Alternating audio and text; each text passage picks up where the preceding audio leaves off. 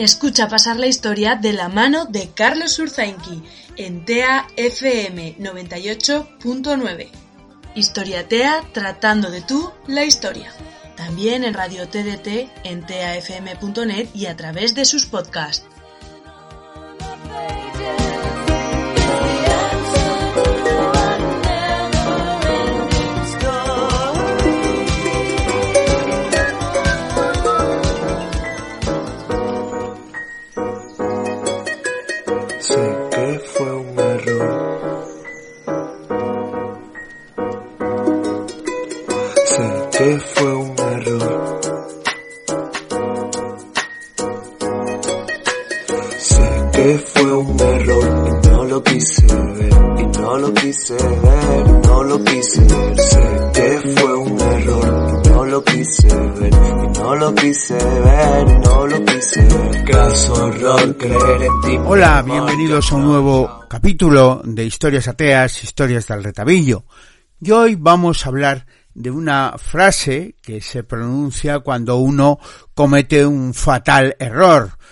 Cuando hablamos de un error craso o un craso error, una equivocación flagrante, eh, muchas veces porque tomamos una decisión precipitada y sin medir las consecuencias y que o cuyos resultados suelen ser normalmente malos. Decimos un error craso, un craso error. Pues bien, esta expresión viene del latín crasus y es sinónimo de grueso o gordo, ruidoso, tosco, pero la expresión en sí toma su nombre de un hombre de negocio romano metido a político y que se llamaba Marco Licinio Craso, que vivió en la segunda o primera mitad del siglo I antes de Cristo, según se mire, y que viene a ser una especie de Donald Trump, pero en la República Romana, pues nació en el año 115 antes de Cristo y falleció en el 53 de la misma era. Fue quizás el personaje más rico de su tiempo y forjó su fortuna más o menos de forma parecida a la del penúltimo presidente norteamericano. Se metió en política y apoyó a Lucio Cornelio Sila en la guerra civil del 83 al 82 a.C. Esta guerra fue contra Mario y tras la derrota de este, sus propiedades y las de sus partidarios fueron confiscadas, pasando muchas de ellas a manos de Craso, que vio cómo su fortuna aumentó rápidamente a la sombra del poder político. Ambicioso como era por naturaleza, durante los años siguientes se serviría de sus riquezas para favorecer sus intrigas políticas. Aliado con Pompeyo, obtuvo con él el consulado en el año 70 a.C durante el cual apoyó las conspiraciones de Antonio y de Catilina, pero sin implicarse demasiado. En el 60 formaría junto con Pompeyo y Julio César el primer triunvirato, pero enfrentado como estaba con Pompeyo, marchó a Siria como gobernador, y allí, para emular las victorias de su rival, emprendió una precipitada campaña contra los partos e invadió parte de Mesopotamia y tomó Jerusalén, pero tras las primeras victorias fue vencido por los persas en la desastrosa batalla de Carras. Este fue el gran error de su vida. Solo honro a Roma y a aquellos que piensan lo mismo y quieren verla prosperar. En ese sentido somos iguales. Juntémonos cuando regreses.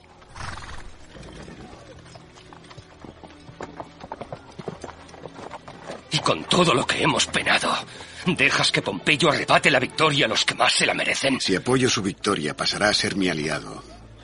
Y así podremos formar un triunvirato. Lo que implica cambiar el curso de la historia. Te pasas la vida hablando del futuro. El pasado no se altera. El presente solo ofrece dolor y pérdida. Es en los días venideros donde un hombre puede encontrar consuelo, olvidando el recuerdo. Nadie como él ha encarnado en la historia la épica del hombre insaciable. Sus inicios no fueron fácil, y aunque su familia provenía de las familias aristocráticas de Roma, no era muy rica y vivía en una casa humilde, donde todos comían en la misma mesa. Según Plutarco, esto fue causa de su vida sobria y moderada. Oficialmente, tan solo tuvo una esposa, la viuda de su hermano mayor, con la que se casó y que fue la madre de sus hijos. Cuando Mario y Cina se apoderaron de Roma y ejecutaron a su padre y a su hermano, el joven Craso, que entonces contaba 28 años, huyó con tres amigos y diez esclavos a Hispania. Aquí acabó escondido en una cueva a orillas del mar bajo protección de Paciano, un amigo de su padre. Este le hacía llegar todos los días provisiones, pero en secreto, hasta que un día se atrevió a enviarle un par de chicas jóvenes, esclavas, bellas, pero eh, la aparición de las muchachas en el escondite alarmó de tal manera a sus compañeros que se asustaron. Craso tuvo que explicarles lo que pasaba y todos están contentos. El caso es que cuando se enteró que Cina había muerto, entonces reunió a 2.500 hombres armados y se dedicó a vagar por Hispania, donde saqueó todo lo que pudo, antes de reunirse con Sila en Italia y ponerse a sus órdenes. Una muestra de su interés por los negocios nos las da otra curiosa anécdota que le sucedió ya estando en la ciudad eterna. En cierta ocasión se propagó el rumor de que tenía una relación algo más que amistosa con una vestal, lo cual, más que un delito en Roma, suponía un sacrilegio. Durante el juicio, la verdad salió a la luz, y es que Craso la había visitado con frecuencia no para seducirla, sino para comprarle unas propiedades que tenía ella en las afueras de Roma, la ciudad eterna. Según Plutarco, tenía muchos defectos, aunque su sed de riqueza era tan fuerte que hacía palidecer a todos los demás. La base de su fortuna consistía en bienes acumulados gracias al fuego y a la guerra, aprovechándose de las desgracias públicas, es decir, era un especulador. Apostó por Sila, un caudillo militar perteneciente a la oligarquía senatorial que estaba enfrentado con Cayo Mario, que era dirigente de los populares, y que querían poner fin al dominio de aquellos. Su ayuda en la consecución de la victoria final para alcanzar el poder fue recompensada con creces, convirtiéndose en uno de los más estrechos colaboradores del general romano. En agradecimiento a esto, Sila le recompensó no sólo con el reparto de los bienes que confiscó a los seguidores de Mario, sino que se benefició de la reconstrucción de Roma, sobre todo tras los frecuentes incendios que sufría la ciudad. Cuando un bloque se quemaba, los propietarios de los edificios adyacentes solían malvender los suyos por miedo a que se derrumbaran, pues estaban construidos de tal manera que se metían unos en casas de otros. Era entonces cuando Craso entraba en acción comprando lo que quedaba de los inmuebles y de esta manera siempre y según Plutarco se adueñó de gran parte de la ciudad eterna. Al mismo tiempo poseía una corte de esclavos, arquitectos y albañiles que se dedicaban a reconstruir edificios para luego revenderlos a precios elevados sin haber tenido que pagar mano de obra. Con los beneficios que obtenía de estas operaciones, Craso se dedicaba a comprar minas de plata, tierras y a personas para que le sirvieran como escribas, orfebres, administradores, ayudantes y también bomberos que acudían a un incendio o a otro según el interés que tenía Craso en ellos.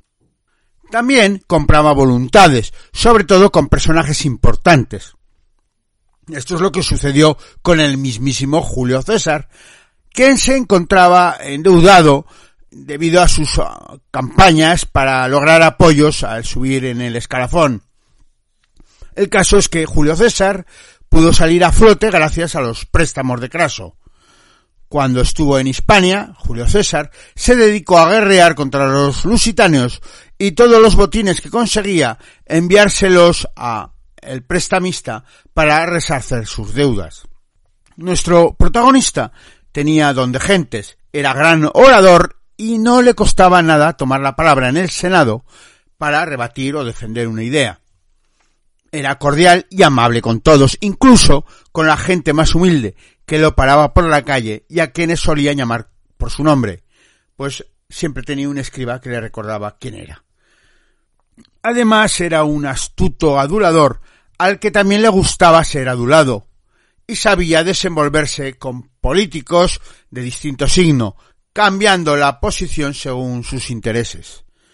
Aunque había alguien a quien no soportaba sobre los demás, y este era el general Neo Pompeyo Magno. La causa de sus discrepancias, al parecer, eran los éxitos militares de Pompeyo y la escasa actividad militar de Craso, ya que era un mal estratega militar. Pero la gota que como el vaso sería la guerra contra Espartaco.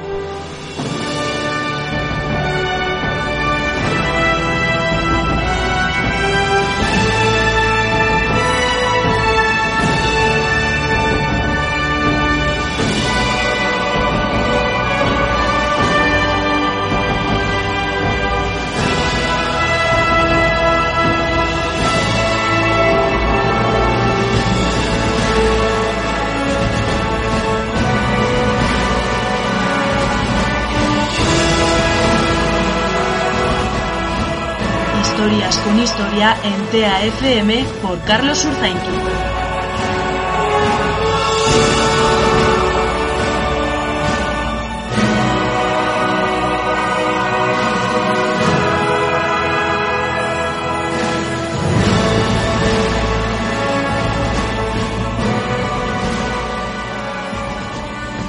Que un dirigente político romano tuviera éxitos militares era una cuestión muy importante dentro del cursus honorum que tenían eh, las élites romanas para llegar al poder. Así pues, cuando le salió la oportunidad de derrotar al esclavo Tracio, que estaba llevando de cabeza el Senado, se mostró encantado ante la oportunidad de cazar al gladiador que había encabezado una revuelta de esclavos. Bien es cierto que el Senado recurrió a él porque los grandes generales de las legiones se encontraban ocupados en campañas como la Galia, el caso de César, o Hispania con Pompeyo. El caso es que Craso afrontó la empresa con más entrega, recursos y efectivos que los que habían eh, utilizado quienes le habían precedido y se mostró más inflexible eficiente y sobre todo despiadado que aquellos. Formó su ejército reagrupando a veteranos en la lucha contra Espartaco y llegó a formar hasta diez legiones, con las que en el año 71 inició su campaña en el sur de Italia. Aisló al gladiador, se cuenta que eh, una de estas escaramuzas utilizó una maniobra que había aprendido de Aníbal y era eh, conseguir a todos los toros que había por la zona, a quienes les puso eh, bolas de fuego y aprovechando la oscuridad de la noche los eh, echó contra las tropas de Craso. Como digo, aisló al gladiador y a sus seguidores, a quienes forzó a presentar batalla en el río Sele. En este encontronazo, Craso lograría una victoria aplastante, tras la cual llegó a crucificar a seis mil cautivos a quienes colocó en dos filas escoltando a lo largo de la vía Apia. Pero el cuerpo de Espartaco no fue hallado. Es más, unos cinco mil de sus seguidores lograron escapar hacia el norte. Pompeyo, que regresaba de Hispania tras derrotar a Sertorio, se tropezó con estos eh, fugados de frente y remató la campaña infringiéndoles una tremenda derrota a los restos del ejército de Espartaco. Con lo cual, Pompeyo no solo se atribuyó la victoria en Hispania, sino también la definitiva eh, derrota frente a Espartaco y sus fugitivos, lo que permitió celebrar un triunfo que a ojos de Craso era inmerecido, mientras que a él tan solo le llegó una ovatio, el triunfo era eh, cuando el general que había ganado la campaña Iba en un carro escoltado por militares con la corona de laurel, que le decían recuerda que eres hombre, eh, todas estas cosas. Se le vestía con la túnica púrpura, etcétera y el cetro. Sin embargo, la ovatio no tenía toda esta magnificencia, es más, la corona de laurel eh, se sustituía por una de mirto y el sacrificio de un toro, que era en el triunfo, se, sustituía por el de una oveja, es decir, que no había color. Por si fuera poco, su actuación frente a Espartaco, el tracio, tampoco fue nada brillante. Su legado, que se llamaba Munio, tenía la orden de controlar al enemigo sin iniciar hostilidades, pero se dejó llevar al combate y fue vencido. Al verse derrotados, una parte de los legionarios se salvó abandonando las armas y dándose a la fuga. Tras propinar una dura reprimenda a su subalterno, Craso decidió dar un escarmiento a los que habían abandonado las armas recuperando un castigo que no se practicaba desde hacía mucho tiempo, la decimatio. De los aproximadamente 500 huidos, estos fueron divididos en grupos de 10, y cada uno de estos grupos eligió por sorteo a un legionario que sería golpeado por sus compañeros hasta morir. No contento con darles este castigo a sus soldados, lo mandó escribir y registrar. Las reacciones a este suceso acrecentaron el resentimiento y la frustración de Craso y las tensiones continuaron cuando le tocó compartir consulado con Pompeyo. Mientras éste sumaba victorias en el Mediterráneo contra los piratas y en Oriente contra Mitridates, el rey del Ponto, Craso no podía ofrecer a sus seguidores mayores triunfos que los de sus favores. Fue entonces cuando el vínculo que Craso había establecido con César en el pasado se volvió útil para su carrera política. El divino Julio fue el artífice de la reconciliación entre estos dos grandes hombres, a quienes convenció de que favorecieran sus intereses se apoyaban su candidatura al consulado. Una vez convertido en magistrado supremo de la República, corría el año 59, César utilizó la influencia de ambos para imponer a Roma un gobierno en la sombra a partir de un acuerdo privado entre los tres, que pasaría a la historia como primer triunvirato. Su alianza, que al principio se mantuvo en secreto, no se hizo pública hasta que el Senado bloqueó una propuesta de la ley agraria presentada por Julio César. Su causa está perdida. El error fue mío al no prever que atacarías de noche. Como los ladrones cortagargantas que son. Un error que no cometerás otra vez. Pon los términos de rendición y terminemos con esto ya. No hay nada que confiarle al deshonor de un romano.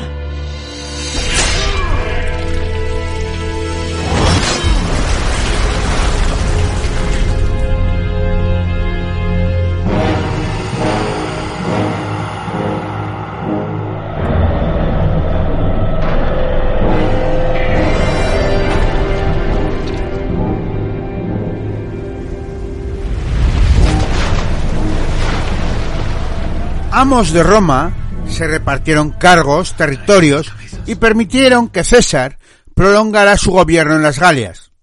Mientras, Pompeyo y Craso compartieron de nuevo un consulado en el año 55, y mientras el general se ocupaba del imperio, Craso se encargó del gobierno en Siria. Su intención, secreta pero muy conocida, era lanzarse a la conquista del imperio parto, es decir, Persia el actual Irán. Una guerra diseñada para satisfacer su propia vanidad y procurarle una gloria militar que hasta ahora le había sido esquiva y que le colocaría a la misma altura que sus colegas. Era tan evidente esta codicia que el mismísimo Plutarco dejó escrito. En el reparto de las provincias no se mencionaba una guerra contra los partos, pero todos sabían que Craso se volvía loco por ese proyecto. Los partos nunca habían causado problemas a los romanos, pero esto no impidió que Craso partiese hacia su última empresa a mediados de noviembre del 55, independientemente de lo que dijera la multitud que se manifestaba hostil y que decía que esa era una aventura incierta y que incluso un tribuno de la plebe le maldijera. Contaba con 60 años cuando partió a Partia y, lo hacía en compañía de su hijo Publio, en una aventura incierta, ya digo. Una vez instalado en Siria, Craso tenía bajo sus órdenes un ejército compuesto por 44.000 hombres, incluida la caballería que contaba Publio, su hijo. Tras recorrer la zona, se dirigió hacia Mesopotamia, avanzando sin mayor problema por el valle del Tigris y el Éufrates, para llegar a Carras, tras una agotadora travesía por el desierto. Allí le esperaba el comandante Parto Surena, quien hizo una maniobra de distracción para tantear al enemigo. Craso, que en cuestiones militares era nulo, picó en el anzuelo y cuando sus legiones se creían que habían ganado la batalla, los partos, que conocían muy bien a su rival, y a pesar de la caballería aliada y la infantería ligera, los romanos sabían que tenían una gran carencia eh, en el ejército de a pie, pues eran muy lentos y su vulnerabilidad en las grandes llanuras era enorme. Las rápidas tropas persas, en cambio, se basaban en dos tipos de caballería, los catafractos, que era más pesada, armada de lanzas, y los jinetes protegidos por armaduras hechas con escamas de metal, junto con la de los veloces arqueros a caballo con sus poderosos arcos compuestos. Con todo, el primer enfrentamiento entre el ejército romano y los partos, en Carras, terminó en empate, aunque la superioridad de la caballería eh, parta se tradujo en un mayor número de bajas entre los romanos. Cuando esa misma noche los hombres de Craso se lamían todavía sus heridas, cundió de repente el pánico entre ellos y su ánimo se quebró, sin que el anciano comandante tuviera fuerzas para reconducir la situación.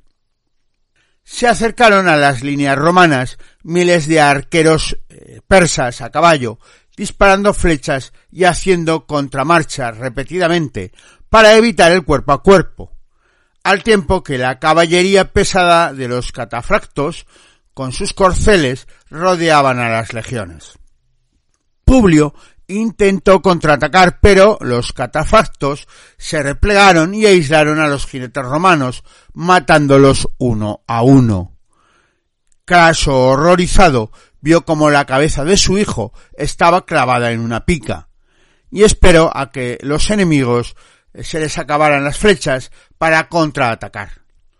Pero estos disponían de una caravana de camellos con reservas suficientes e inagotables. La lluvia de proyectiles solo se detuvo por la noche, cuando los romanos se retiraron. Por la mañana habían perecido tres cuartas partes de las legiones de Craso. Este, viéndose derrotado, pidió que se negociara la paz y cuando se dirigía a entrevistarse con Surena, sufrió una emboscada en la cual le hicieron tragar oro fundido hasta morir, una tortura atroz, y falleció, pero la cosa no quedó ahí. Tras organizar una serie de burlas hacia el cadáver y las tropas romanas, la cabeza de Craso fue ofrecida sobre la mesa del rey Orodes, justo durante la representación de las bacanales de Eurípides, en las cuales el actor principal cogió entre sus manos el macabro despojo mientras recitaba los siguientes versos. Del monte traemos al palacio hiedra apenas cortada, caza afortunada. Este se dice que fue el final de la expedición de Craso, un error conducido por la avaricia y la codicia de todo un poderoso romano que tenía poco con lo que tenía y quería tener más.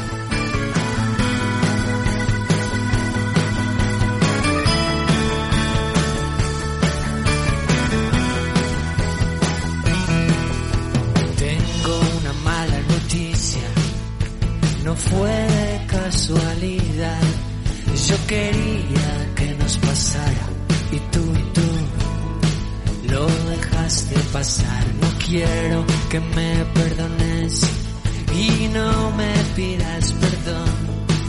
No me niegues que me buscaste. Nada, nada